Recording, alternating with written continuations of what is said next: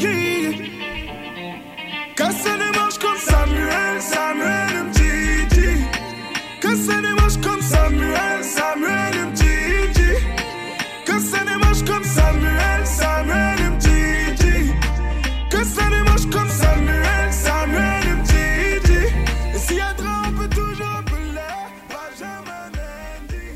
Bienvenidos a Foodcast, el único programa en el que también hacemos fichajes en invierno. Y es que hoy tenemos aquí con nosotros a nuestro futuro central para los próximos cinco años, Florian Medina. Sí, sí, sí, acertaste.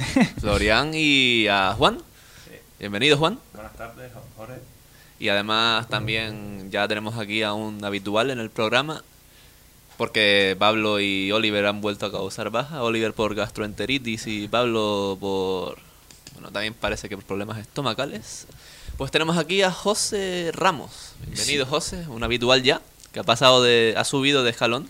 Lo hemos ascendido al primer equipo y ha pasado a formar parte del equipo de, de Footcast. Bienvenido. Muchas gracias. Sí, la verdad que un buen ascenso es. Ahora tendremos que discutir el sueldo, pero bueno.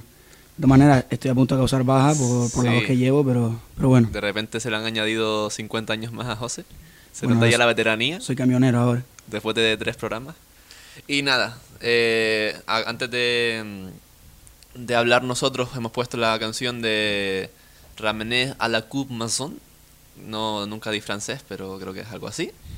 Y bueno, para ir más o menos co- hilando con, con esta canción, vamos a hablar de qué equipos creen que se han reforzado mejor en enero y cuál es peor. Y yo les introduzco a el Toco Cambi, que se fue a Francia, para más o menos eh, justificar un poco por qué hemos puesto esta música. ¿Qué opinas tú, Flo? ¿Por qué, por qué equipo te inclinas eh, de la categoría?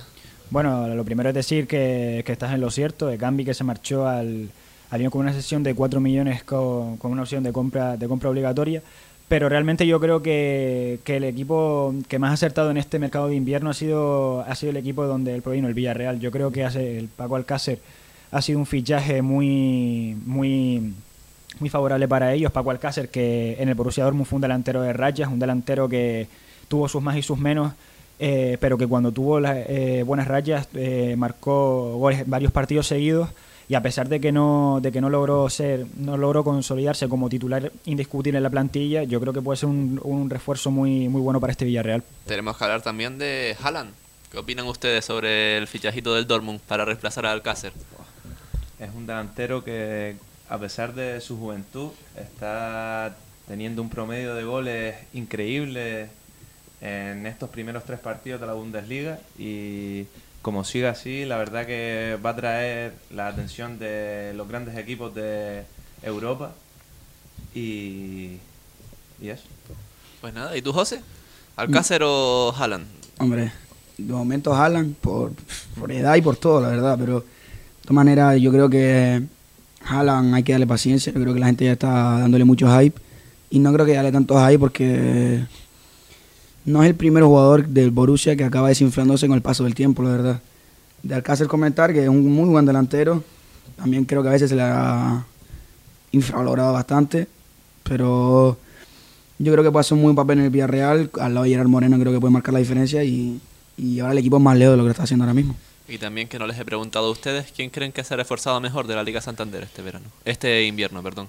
Yo la verdad que creo que el equipo de Bordalás, el Getafe, eh, yo creo que ha hecho muy buenos fichajes, sobre todo con mucho sentido. Yo creo que ha fichado a Cabaco del Levante, que aunque en el Levante no, no hay un nivel, yo creo que para el sistema de Bordalás es muy buen central, muy- Pues muy, físico. no está escrito para Europa, ¿eh? así que... Ya, bueno, pero yo creo que, o sea, no, evidentemente no iba a ser titular, pero después tener trajeron a Chema, el Nottingham Forest, que veremos, no sabemos cómo va a rendir.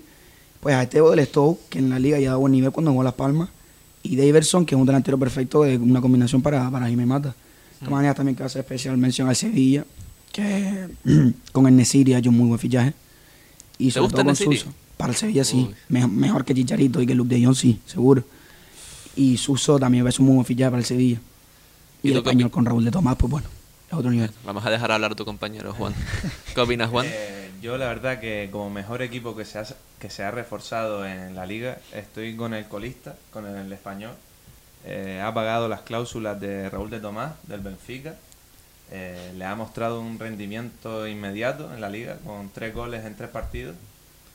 Eh, aparte, el central del, del Getafe, Leandro Cabrera, el uruguayo, también ha pagado su cláusula. Y el mediocentro del Rayo Vallecano en Barba también ha sido Interior. interior. Eh, gran fichaje para un español que supongo que querrá ir a por todas por salir del descenso. Y le voy a dar un dato, que es de lo poco que me he preparado en este programa más allá de las preguntas. Y es que el español es el quinto equipo que más dinero ha invertido en este mercado de invierno en todo el mundo. Que al final es un equipo que está colista en la liga. Creo que tiene por delante al Hertha de Berlín, al Flamengo, que a pesar de, de estar en Brasil se ha gastado un pastón, no sé cómo. Será el narcotraficante en Brasil y, y tendrá ahí bastante pasta. Em, el Mónaco, que se ha gastado creo que son 60 o 50 millones. Sí. Y el cuarto, ya les dije que no me, prepara- no me- no me he preparado mucho este programa, así que no me acuerdo. Pero sé que hay uno antes. El Hertha de Berlín con Piatek. Sí, y se gastó un par de millones también en Tussart del Lyon. Sí. Pero que todavía va a permanecer en el equipo de Lyon hasta final de temporada. Y bueno, yo creo que el, mejo- el mejor equipo que se ha reforzado en este mercado de invierno es precisamente uno que no se ha reforzado y es el Athletic. Porque llevaba una racha de, de mercado de invierno en los que se le han ido Ander Herrera, eh, Jaime Martínez en su momento, creo que también se fue en invierno, Kepa el año pasado. Así que yo creo que es todo un mérito para el Athletic que por primera vez en este mercado de invierno no se le haya ido ninguno. ¿eh? Es algo, me parece alucinante. Pero bueno, quitando eso, también creo que, por ejemplo, equipos como, claro, porque no me puedo repetir, no puedo decir el Villarreal, que también me parece uno de los que más, el español tampoco. Cabe mencionar a al fichaje de los Asuna, Enrique Gallego, que me parece un delantero top para los Asuna, que con el Chimi Ávila creo que se hubiese compenetrado bastante bien. Ahora que no está él, pues bueno, no va a tener tanto... No, va a poder, poder tener tanto ese rendimiento que podría haber tenido cuan- los Asuna si tenían esa dupla en ataque, pero creo que salvando las distancias va a dar un rendimiento bastante bueno a los Asuna como lo dio el Chimi eh, el- hasta ahora. Y bueno, la siguiente pregunta es ¿quién creen que se ha reforzado peor? O sea, ¿con quién no se ha reforzado? Yo diría que, bueno, a lo mejor no sabría decirte de buenas a primeras qué equipo es el que se ha reforzado peor, pero creo que, por ejemplo, el Fútbol Club Barcelona cabe destacar que necesita el fichaje de, de un delantero. Eh, han sonado muchos nombres, pero, pero bueno, creo que durante este mercado, eh, en un principio consideré que podría haber- haber sido el español, pero como hemos dicho, el español se gastó un pastón en fichajes, así que te diría que, que a lo mejor no el que se ha reforzado peor, pero sí el que más necesidad tenía de, de un, de un jugador en este, en este mercado era el Fútbol Club Barcelona. Y lo peor es que tenía a Luis Suárez lesionado, Dembélé que, que bueno, sí, se sí, llama otra vez. básicamente. Y, y que ya realmente se lesionó en febrero, pero más o menos viendo el historial de lesiones de, de Dembélé, tú ya te podrías esperar que otra lesión al menos hasta final de año caía seguro. Es que está claro, yo creo que el Barça necesitaba fichar, el necesidad, y es que no solo no ha fichado, sino que se ha desprendido de Carlas Pérez, de Aleñá, de Todivo y de Guagué sin fichar ni un solo jugador. También Bueno, hay que tener en cuenta que esos cuatro son, eran ya, morralla bueno, dentro del pero equipo. bueno, Carles Pérez y Aleñá por lo menos tenían minutos, Carles Pérez aportaba arriba bastante y no fichaste a nadie. Pero es que no, no solo no fichó a nadie, sino que si hay una incorporación que nadie sabe, pero es que Arda Turán ahora mismo forma parte de la disciplina del equipo, porque el Export prescindió de él y ahora mismo es jugador de la plantilla del Fútbol Club Barcelona. Igual nos da una sorpresa aquí que se tiene, incorpora a Arda Turán en la próxima convocatoria. Bueno, de extremo Arda Durán, ojito, ¿eh? Eh, Ahí con los, bueno, los linieres estarán acojonados con él por la banda, por si... O sea, No creo es- que le quite el puesto en su Fati, no creo. No, no creo, no creo. No, creo. Eh, ¿Y qué les iba a decir yo? Nada, pues sigan hablando ustedes, que ahora no me acuerdo de, de lo que iba a decir. No, sí, es que ¿A quién se Barça. peor? Es que Eh, yo creo que hay dos nombres clarísimos en la liga de quién se ha reforzado peor. Y es que la verdad que entre el Atlético de Madrid y el Fútbol Club Barcelona anda la cosa. Pues ambos han sido la decepción del mercado. Eh, el Atlético de Madrid ha sido una decepción claramente al no fichar a Cavani. Pues ha sido el delantero deseado ante la lesión de Costa, ahora la de Joao Félix. Es que sí, es que ahora el Atlético contra el Granada en Liga va a tener a, a Vitolo y a Carrasco de delanteros. Y el Granada acaba de pasar en la Copa del Rey a, a- a semifinales. Sí, ¿no? que, eh, también quería hablar sobre eso. El Granada lo estaba escribiendo el otro día en Twitter. eh, en la primera ronda se enfrentó a un segunda B, el Hospitalet. Ganó la prórroga. La siguiente ronda le tocó un tercera. El Temeraceite, ya lo sabremos todos. Falló un penalti Temeraceite y solo ganó 0-1. Eh, luego la siguiente ronda creo que fue contra el Badalona, otro equipo de segunda B, volvió a ganar en la prórroga. A trompicones. La siguiente ronda le toca el Badajoz. ¿Y qué pasa? Vuelve a ganar en la prórroga. Estos tíos tienen, un- vamos, Chapo. es que van, a- van a llegar a la final. Imagínate que le toca al Mirandés en semifinales. Ojalá, Habrá sido, ojalá, salvo el. Valencia, que encima con gol en el último minuto de penalti, eh, gracias al VAR, llegarían a- ya no solo a la Copa, sino a la, super- a la gran Supercopa de España del próximo verano. Habiendo jugado contra equipitos, no sé, yo creo que en segunda división tienes un calendario más difícil que el, que- el del Sí, sí, sí. Granada en Copa del Rey. Al final lo que aporta esta copa, ¿no? Enfrentamientos totalmente random, te puede tocar eso. Puede llegar a semifinales con nada, realmente aportando muy poquito. Me, me recuerdas a Paco Herrera. Sí, la verdad, eh, yo voz? también, yo también. Estaba pensando antes. Podría haber dicho que teníamos aquí de entrevista a Paco Herrera y hubiese Sí. calcado. Nadie se hubiese enterado de que Nah, no estaba. Y sí, bueno, eso. Que la Copa es lo que tiene ahora, que equipos como el Granada pueden llegar a semifinales muy fácil. Y bueno, pues ha dado. Y el Mirandés también. Y ayer comentábamos en Twitter, y ojalá que pase, que haya un Sí, que Granada. pueden seguirnos en Twitter, por cierto. Claro. Que estamos ya. Foodcast ya está en, en la red social azul, pero puede seguir. Y eso que lo comentábamos en Twitter, que ojalá, ojalá un Granada Mirandés en semifinales y que alguno de los dos equipos llegue a la gran final. Solo para ver una Supercopa. Imagínate el Mirandés en Supercopa, Jorge. Es que, ¿sabes cuál es el problema? Sí, sí, o sea, sería alucinante. Yo creo que a Rubiales le, le- Vamos, se le caerían hasta los pelos de, de las cejas, porque ya de la cabeza no le quedan. Difícil. Pero yo creo que el problema de. es la razón por la que el Granada ha tenido tanta mierda para, hasta llegar a semifinales. Que. No, no, sí, hasta llegar a semifinales. Es que la Copa del Rey es como un intento de hacer un formato interesante. Pero bueno, ¿qué camiseta me traes hoy? Ah, Luego ya verán en Instagram la camiseta que nos ha traído el bueno de José, pero ojito, ¿eh? Ver Que no os engañe la P de Sharp, que está media descosida en la camiseta porque promete mucho. Pero bueno, lo que iba, parece que es como un intento de Rubiales de hacer algo diferente en Copa y que no quede la rancio, lo rancio que ha sido los últimos años. Y ha sido, pues eso, un sorteo en el que solo hay eliminatorias a partido único, pero creo que se han equivocado también eh, haciendo el que el- los equipos de segunda vez se tengan que enfrentar contra equipos europeos, que no de primera, que siempre el, el ganador, que no sea sorteo puro básicamente, porque al final lo que hace es que el Granada haya llegado a cuartos con, jugando contra equipos de segunda vez. Claro.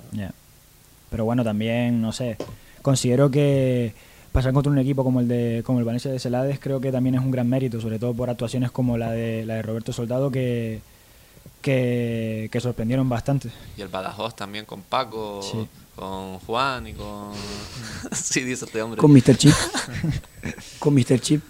También, ¿está juega ahí también? Me lo creería, ¿eh? No, no, es aficionado, aficionado. Del- En Twitter todo el rato está poniendo cosas ¿Del del Badajoz? Sí, sí, sí. Madre mía. Hay que decir que el Mirandés ha cargado a todo un Sevilla de Lopetegui Sí, sí, y al Celta. Y, al- y al Villarreal. Y el Sí, Celta. sí, sí, Bueno, bueno. tres muy buenas. Bueno, el Celta está como está, pero bueno. Sí, que también el Celta se merece un especial, pero por todo lo contrario, por, por cómo ha pasado un equipo que tiene a Rafinha, a Denis Suárez, a Aspas. Mira que en verano pintaba bien. ¿eh? Sí, sobre todo en ataque, y precisamente ahí es donde han estado peor. Y han a Molov, ¿eh? También. Han traído muy fichajes Sí, sí, sí, o sea, una de las mayores, bueno, los mejores jugadores de Rusia. Y los mayores pederastas también de Rusia, porque sí, no sé si lo han leído, pero está comprometido con una chica de 17 años Sí, que sí. era eh, hija- es, ah, no, nieta del an- un antiguo presidente de la URSS, que no sé si hay- aquí algún comunista. No, No, no. no, no. bueno. No puro, no puro. Pues bueno, no, no, no habrá ningún fan entonces Tuvo, del, del tuvo hombre este. tuvo muchas críticas por eso, ¿eh? Hombre, Eso llega sobre todo, no sobre todo de la familia de la chica, me imagino. Pero bueno, que nos vamos del tema. Y la siguiente pregunta que les formulo es si creen que el mercado de invierno sirve para algo o creen que la mayoría de lo que se ficha al final es casi siempre morralla. Yo creo que el mercado de invierno es más para los equipos humildes. Yo creo que los equipos humildes se pueden reforzar muy bien, más que nada porque tienen necesidades y al final pueden intentar mm, mejorar un equipo. Un equipo como el Barça, Madrid o Atleti tiene que tener una planificación hecha para la temporada entera. Pero un equipo como el Celta, que tiene una planificación y ha cambiado rotundamente, necesita fichar, evidentemente, y si consiguen buenos fichajes, pues les ayuda. Yo estoy totalmente de acuerdo con, con José. Considero que eh, el mercado de invierno sirve más para que equipos humildes, como por ejemplo el español en este caso, eh, intente salvar la categoría porque se encuentra en una situación más crítica.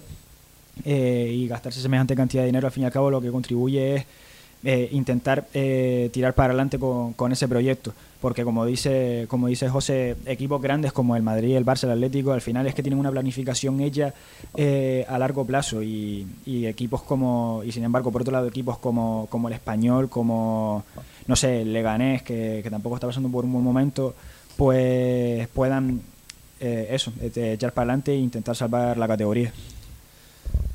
Yo creo que el mercado de fichajes de invierno sirve tanto para equipos que se estén jugando el descenso, equipos que estén en situaciones críticas y para equipos que estén en, que sean ambiciosos, que tengan posibilidades de ganar algún título. Eso les hace, les hace reforzarse de alguna manera para tener más opciones de cara al, al campeonato. Yo, José, sin que sirva de precedente, te voy a dar la razón. Y es que creo que para los equipos grandes, al final, invierno es un, una época complicada porque, por ejemplo, si ahora el Barça quisiese fichar, bueno, ahora no, pero hace un mes, si hubiese querido fichar, yo qué sé, a, a Mané, lo hubiese tenido mucho más complicado que en verano, porque al final el Liverpool, aunque seguramente tampoco lo venderá en julio, Ahora seguro que no porque lo va a pillar en mitad de temporada y tiene que buscar refuerzos, tiene que, claro. que, buscar un sustituto con muy poco tiempo. Así que para los equipos grandes el mercado está un poco más reducido y al final siempre tienen que conseguir algún descarte de algún otro equipo grande. En cambio, como dices tú, pues para los equipos de, de la zona baja de la tabla, pues puede ser una buena opción, sobre todo para equipos, por ejemplo, como el español, que están en la mierda, pues un poco para, para buscar eh, hacer todo lo que no hicieron bien en verano. Yo creo que también influye mucho que sea en invierno, con las prisas, con no tener tantos jugadores ojeados, con que muchos de esos fichajes acaben no dando el rendimiento esperado para tantos equipos, como han sido jugadores que han fracasado después de venir con un gran cartel en invierno. Yo creo que sobre todo hay que saber, que los, los equipos tienen que saber dónde buscar, porque tú no puedes fichar en invierno un tío que viene de, bueno, de Rusia, como Molov, en verdad, que es un jugador que tiene muy poco tiempo de adaptación. Mm un jugador, o sea, si tú fichas en invierno, te como fichar un tío que sabes que te va a dar rendimiento inmediato, no puedes una apuesta a largo plazo. Mm. Es un tío pues que ya jugado en tu liga o que esté jugando en tu liga. Sin embargo, fichajes de fuera, como fue Coutinho en su momento por el Barça, lo, lo lógico es que, es que salgan mal. ¿Y qué fichajes buenos recuerdan de los últimos años? Como por ejemplo Coutinho, que me ha vino, venido al caso. Pues a mí se me viene uno a la cabeza, por ejemplo, como eh, un fichaje que sorprendió mucho, pero que al final, en mi opinión, acabó saliendo bastante bien, que fue Kevin Prince Boateng. Yo considero ¿Por que... el Barça? No, por, por la Unión Deportiva. No, pero en invierno. en verano. Ah, vale. Eh... Bueno, entonces siguiente, ¿no? Sí, sí, sí. Güey. Pasa palabra. Yo he hecho los deberes, Jorge. Muy bien. Y me ha apuntado una listita con jugadores que llegaron en Te invierno. está ganando ser mi favorito ahora mismo dentro de los cuatro. Bueno, el peloteo, el peloteo me vayan al sueldo al final aquí, ¿eh? No, pero yo me he hecho una listita y primero quiero comentar a Jonathan Viera, que el, día, el año del ascenso llegó en invierno aquí, con una sesión por esta de liga, después Las Palmas realizó la opción de compra, pero llegó en invierno y fue una de las claves al final para que Las Palmas subiera con Paco Herrera, conmigo, ¿Y en el tú, banquillo. ¿Y tú, Juan? ¿Cómo lo ves? ¿Qué fichaje bueno recuerdas? Hombre, el fichaje, el mejor fichaje de invierno que recuerdo hasta el momento es el central del Liverpool, Bootgate. eh, Van Dijk, porque ha dado el mejor rendimiento posible. Por, y eso que cuando llegó tenía una cartelera de que venía con och- por 80 miño- millones, una presión bastante alta, pero ahí tienes una... Venía con dos ladrillos ahí empezados Así a la es, espalda. Una Champion, ahora, ahora tiene una Champion a las espaldas. Pues yo, buenos, no, no le voy a decir ninguno, pero malo sí que recuerdo a Fobert. Yo también lo tenía apuntado. Fobert y Douglas Pereira también, porque igual me llaman aquí partidista, ¿no? Jorge eres del Barça, no sé qué, tal. Pues no. Eh, Douglas Pereira también fue igual de la... Fue Douglas Pereira se llama, ¿no? Quiere decir, se apellidaba Pereira. Pues la verdad que ni idea, ni Ni lo sé, ni me importa tampoco, la verdad. Sí, que yo creo que ni, ni, en su equipo lo Douglas, sabrán. Douglas, todos lo conocemos. A, a seca. Pues Fobert, eh, que quedan unas imágenes ahí en, en la recámara de la barriga que tenía este hombre, de los dos o tres partidos que jugó en media temporada. La un fichaje un poquito rarito del Madrid, ¿no? Creo que venía del West Sí, sí, Ham o sí. de algún equipo Sí, sí, sí. de la liga inglesa. No tenían ningún sentido. Otro fichaje malo del Madrid ha sido Lucas Silva, la verdad. También. Eh, Sí, bueno, no tuvo bastante éxito en el Madrid. Casano también llegó en invierno. Casano el italiano que al también. final le pudo más la fiesta madrileña. ¿Qué otra cosa? La comida, Y para hablar menuda también- barriga tenía. Sí, que encima incluso, incluso había gente que le daba como buen fichaje, ¿sabes? Como, tío. Para un poco. Sí.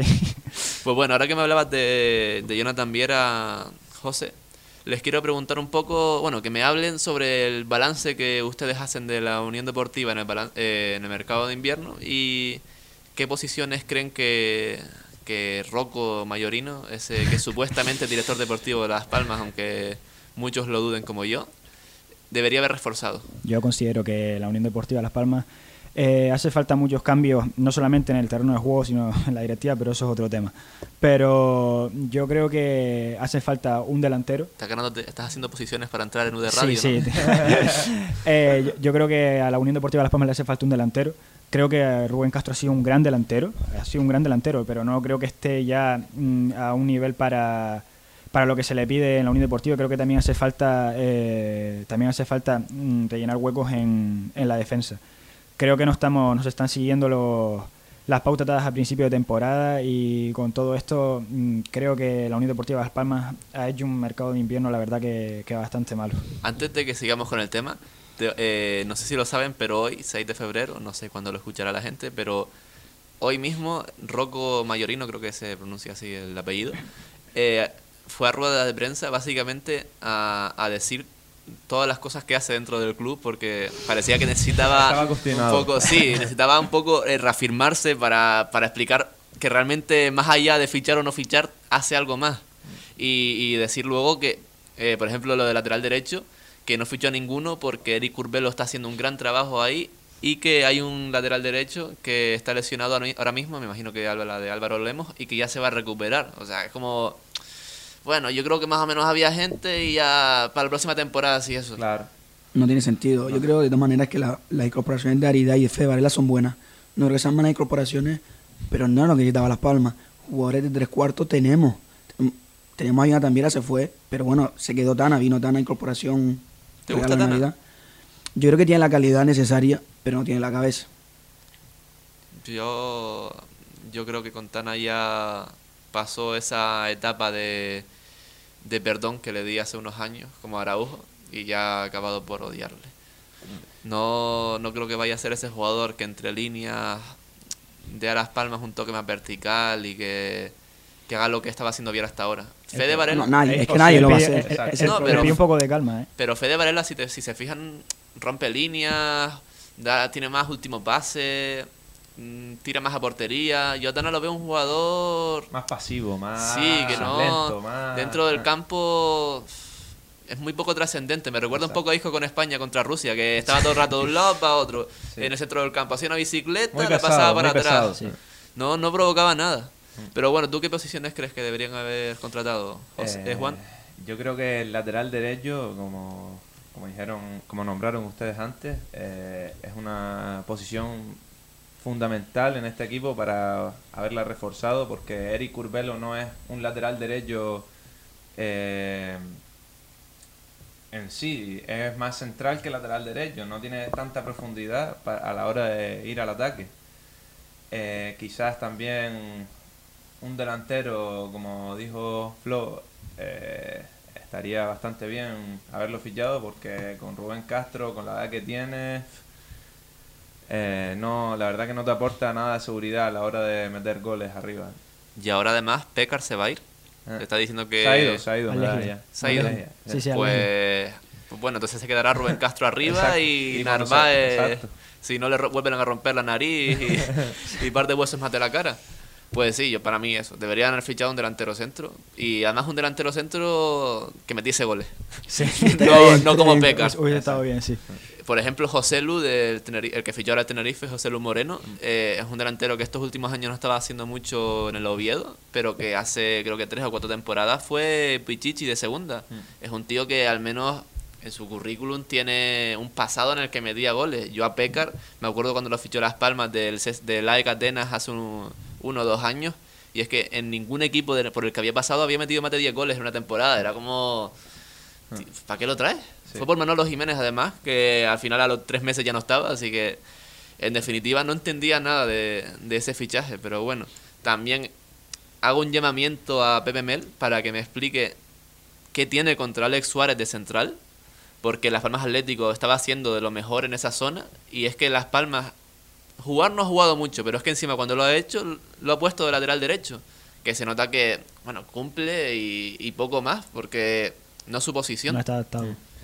Ya que me hablaste antes de José Lu del Tenerife, también hay que recordar a Dani Gómez, el delantero del Tenerife. Eso, que genial, ¿eh? Fue- eh, en el derby, la verdad que le dio un aire impresionante al equipo guillarrero y en la eliminatoria de Copa contra el Bilbao también fue fundamental en- para llegar a esos penaltis. Que, Sí, parece que todos bebieron tilas durante el derby y él fue el único que se tomó un Red Bull porque Exacto, estaba además sí. aceleradísimo. Ajá. Que contrastaba totalmente con los otros jugadores que parecía que estaban durmiendo. Lo hablamos el otro día aquí con Pablo, José, pero el derby fue, vamos, para echarse una siesta. Que además creo que fue a las 5, o sea, iba Sí, sí, perfecto, sí. ¿no? Para Sí. descansar un rato. Fue bastante aburrido. Es el típico derby que siempre termina en, en empate y que te deja mucho que desear, la verdad. Pues bueno, vamos a iniciar en, en este episodio un bueno, vamos a una, una parte de secciones. En cada, en cada episodio vamos a estrenar una sección, una de Pablo, una de José y una de Oliver y una también mía. De hecho, con esta vamos a empezar. Y la mía entra a continuación, dentro música. Mamá o papá. Papá o mamá le he llamado yo. Eh, me he copiado un pelín de charlas de fútbol. Hay un poco de sección en este copia. Yo creo que no nos pasa nada. Si lo ven, me alegraría. Sí, sí, de, de hecho, si, si cogen en Twitter, mencionan a Foodcast y dicen, estos tíos se han copiado, pues de puta madre porque nos estarían haciendo Sí, publicidad. Que Esa sí. publicidad tan necesaria ahora mismo para nosotros que estamos empezando. Pero bueno, yo les voy a lanzar dos jugadores, mi sesión va, va a consistir en esto. Y ustedes me van diciendo a quién prefieren y si luego quieren hacer un comentario así gracioso sobre el jugador para hacer un poco más amena la sección, pues ya de lujo. Pues bueno, empiezo. Zidane o Henry. Eso yo. Eh, Vale, vale, empieza tú, empieza tú. Zidane, Zidane. Eh, para mí Zidane es, eh, bueno, realmente a nivel personal es mi, es mi jugador europeo favorito. Considero que era un jugador capaz de no solamente de tirarte el carro, sino de revolucionarte el partido. Esa, mm, esa parecía un galgo corriendo por el campo y esa forma que tenía de controlar la pelota y de distribuir el juego me parecía, me parecía increíble. Y fue uno de los jugadores por los que yo me, me enganché a ver fútbol, sinceramente. Sisu, Sisu. Eh, una clase impresionante. Algo con- me dice que eres del Madrid, Juan. No, no, no, no, no. Fíjate tú que no. Del Sevilla. ¿Del Sevilla? Del Sevilla. ¿Y eso? tú. Un sentimiento que llevo ya desde hace muchos años. Difícil de explicar. Por la Época muerte de Puerta. Canuté, época de Canuté, Luis Fabiano, tal. Ah, tú eres muy de, de esta delantera, ¿eh? Vale, vale, bien. Pues nada, entonces tú, José. Yo me voy a quedar con Henry, para llevar la contraria más que nada. No, y porque me parecía un, un muy buen delantero, bueno extremo más bien, muy buen atacante. Y a mí me enamoró siempre su rosquita, cómo metía el balón con, con el interior perfecto, la cepa del palo. Siempre me maravilló. Yo voy a elegir a, a Henry, más que nada, porque Zidane se retiró en 2006. En 2006 yo tenía 8 años y tampoco puedo hablar mucho de Zidane mismo, porque no me acuerdo tanto, no sé ustedes. De hecho, aquí yo soy el mayor. Pero parece que esta gente tiene mucha memoria y, y prefieren a Zidane. No, pero en serio, yo eso, básicamente he visto más a Henry y además eh, me acuerdo de la eliminatoria contra el Madrid eh, en el Bernabéu cuando metió un golazo regatándose a todo el mundo desde el centro del campo y desde entonces me quedé prendado de este hombre. Que además, no sé si se han, se han dado cuenta, pero los dos jugadores que he puesto al principio son calvos, ¿eh? No ha sido casualidad. No es que en charlas de fútbol este This or That estuviesen estos dos primeros. No, no, no. Porque había más. La siguiente es Ronaldinho y Kaká. Me, da- me parece que esto va a ser bastante unánime. Ronaldinho. Ronaldinho. Ronaldinho. Sí. Ronaldinho. Pues bueno, No hay siguiente. más que hablar, no hay más que hablar.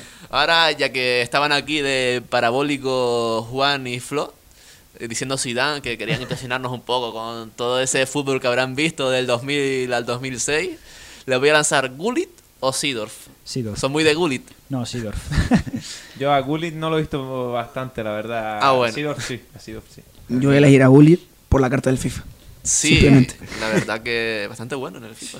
De los mejores que Así hay. que, a ver, sinceramente voy a elegir Sidorf, aunque Gullit seguramente, según el FIFA, es mejor. Así que nada, yo creo que esa es... caso. Yo he de decir, a nivel personal, que el primer libro de fútbol que me leí es un libro de, de, de Gullit. Ojo, ¿eh? que no, no me acuerdo ni cómo se llama. Eh, ¿Esto lo sabían ustedes? No, no. Eh, no me acuerdo cómo se llama el libro, pero un- Detalle. un, Un libro escrito por. Detalles que ¿Cómo, marcan la cómo entender el fútbol se llama? ¿Cómo entender el fútbol por Rukuli? Y por eso está aquí hoy José con nosotros. Para darnos. Conceptos, conceptos. Sí, para darnos conceptos sobre el fútbol. Pero no, iba a decir que Sidorf como jugador siempre me cayó simpático. Era un tío calvo de verdad, además que nunca no tenía nada de pelo, no era el típico, yo que sé, Zidane tenía un poco de pelillo así por los lados, por atrás, pero Sidorf no, Sidorf parecía que era un calvo completo y así negro, no no no es por ser racista, pero me, hacía- me, me hacía un poco de, de gracia, me gustaba ese hombre. te, te, te cogí y te reventado. Oh, También, también, es posible. los Eh, cuádriceps de ese hombre. Pero no, era un jugador gracioso, luego se ponía la camiseta Sí, sí. por dentro, Sí, era un sí. jugador así más o menos Muy elegante. Y es de los era pocos- gracioso. Creo que él es el único jugador Calvo y negro junto a, no, junto a, no me acuerdo, a alguien más. No, creo que es el único que ha ganado la Champions en tres equipos diferentes. en Madrid, en Milán. Ajax y Milán. y Ah, el. Ajax, sí, el Ajax de los 90. Que ustedes bien lo. Sí, sí, lo ellos seguro. No, ¿no? recordaba, no recordaba lo, de, lo del Ajax del 90, ¿eh? Que, que final aquella, ¿no? Vale, el siguiente. Pirlo. Bueno, es que. Mira, voy a cambiar esto. Me pare- Es que es Pirlo o Roberto Baggio. Yo sé que Flo y Juan dirán Roberto Baggio, Yo no he visto No, no, pero. Pirlo, Pirlo. Pirlo, Pirlo, Pirlo. Yo elijo Pirlo también. Pues nada, voy a, decir, voy a lanzarles otra, ¿eh? Voy a, a- por si me dicen en charlas de fútbol que les hemos copiado, aquí va a estar el cambio, ¿no? Hemos puesto Pirlo y Xavi, no Pirlo y Roberto Baggio. Así que Pirlo o Xavi. Xavi. Xavi. Olvídate, Xavi. Xavi. Xavi. Xavi. Yo también soy de Xavi y odio a la gente como Pablo porque he tenido largas conversaciones con él en el coche de camino a la universidad sobre este tipo de cuestiones y él me dice que Pirlo. Eh, no, no, Pablo, no. No. no, no te- eh, aparte ser el mejor jugador español de la historia, yo creo que es el mejor medio centro de la historia, pero de largo. Sí. Y cabe de- destacar que este hombre hasta el 2008 no, no había realmente hecho una temporada grandiosa ni, ni se había erigido como uno de los mejores mediocentros del mundo, sino que fue a raíz de la Eurocopa Del de. Luis Aragonés Sí. y luego ya Guardiola cuando explotó, ya con 20 y largos. Sí, sí, sí. sí. Pero de 2008 hasta que se retiró dio un nivel rayando la excelencia. Una cosa espectacular, no falla un pase, marcaba goles de falta, marcaba goles de fuera del área, daba pase, Inteligencia. Su, asistencia. su- su visión. Y Pirlo también es un para mí No, sí, sí, Pirlo es un me- no, sí, Pirlo, es Pirlo- un Pirlo es un fenómeno. Pero yo iba a decir al revés, que me parece un tío que por la forma de jugar que tiene, muy elegante, por ese golpeo de balón, también hasta por esa elegancia cuando lo debes jugar con ese pelito para atrás, esa forma de moverse a cámara lenta.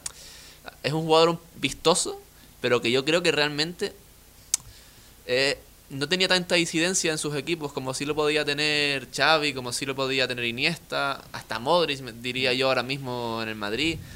Pirlo al final era un jugador que sí, luego te ponía highlights suyos y eh, marcaba golazos de falta, tiros desde fuera del área, Unos pases buenos. pero en defensa, por ejemplo, Pirlo no era nada.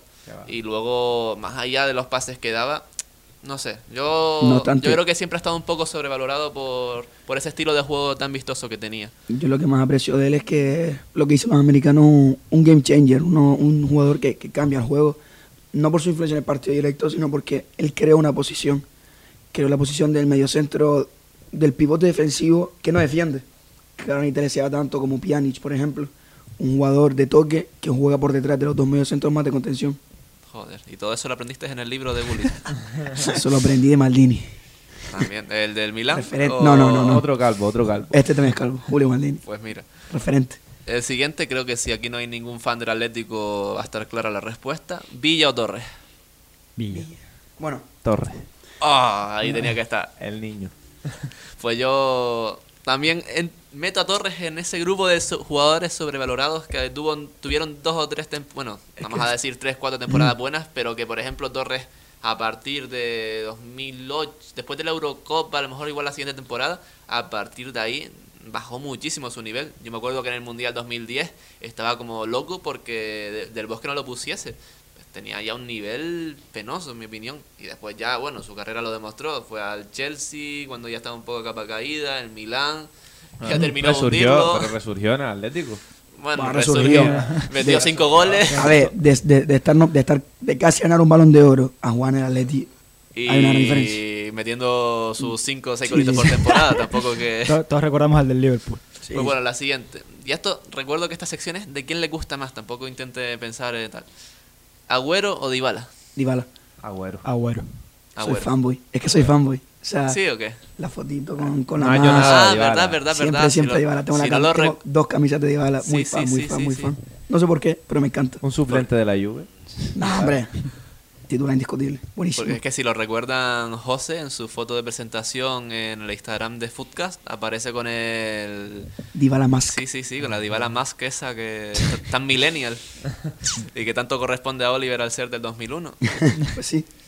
Pues no, yo me quedo con Agüero porque sí, porque tiene unos cuádriceps muy, muy grandes.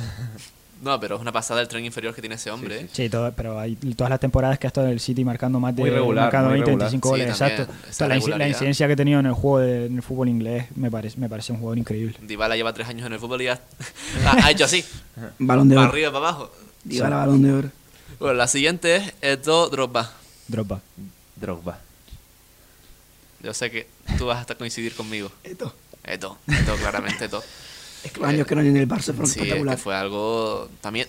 No he, visto, no he vuelto a ver a un jugador como Eto hasta- hasta este momento. Me parece un No jugador impresionante que peleaba como ninguno, metía Correr como negro para También. cobrar como blanco. Frase frase suya. de todo. Y que también aparecerá en el libro que leyó José, ¿no? No creo, no creo. Y, y no sé, era un jugador que me llamaba montón la atención y que el Boca ve un poco odiando ya en su, eh, en su bueno, sobre todo en la temporada esa 2007-2008, la última de Rijkaard, en la que todo ya estaba un poco, se dejó el pelo largo, no, no, le fue mal, evidentemente todo, si no se rapa el pelo, no juega bien. Y ya, bueno, a ver, Drogba siempre me ha ca- caído bastante mal porque uf, metió muchos goles al Barça y tuvo muchas eliminatorias con el Chelsea, así que me quedo con esto. Y bueno, la última, Forlán o Luis Suárez. Luis Suárez. Luis Suárez.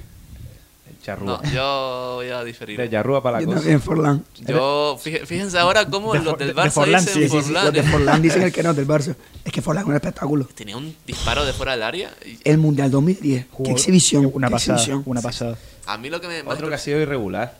Forlán. Forlán. Ha jugado irregular. en Villarreal a un muy buen nivel. Bota de oro en Villarreal. En el Atleti, en el United. Bueno, el United tampoco Jugó, que... jugó. Sí, sí, jugó. Fue el mejor jugador del- del 2010, del Mundial, elegido. No, Sí. Es que no una... Sí, no, sí, ganó fue, el balón. fue el- la bota de, fue No, fue bota de oro. fue el balón de Sí, oro. balón de oro. Sí, sí, Sí, sí, balón de oro, balón de oro, sí, sí.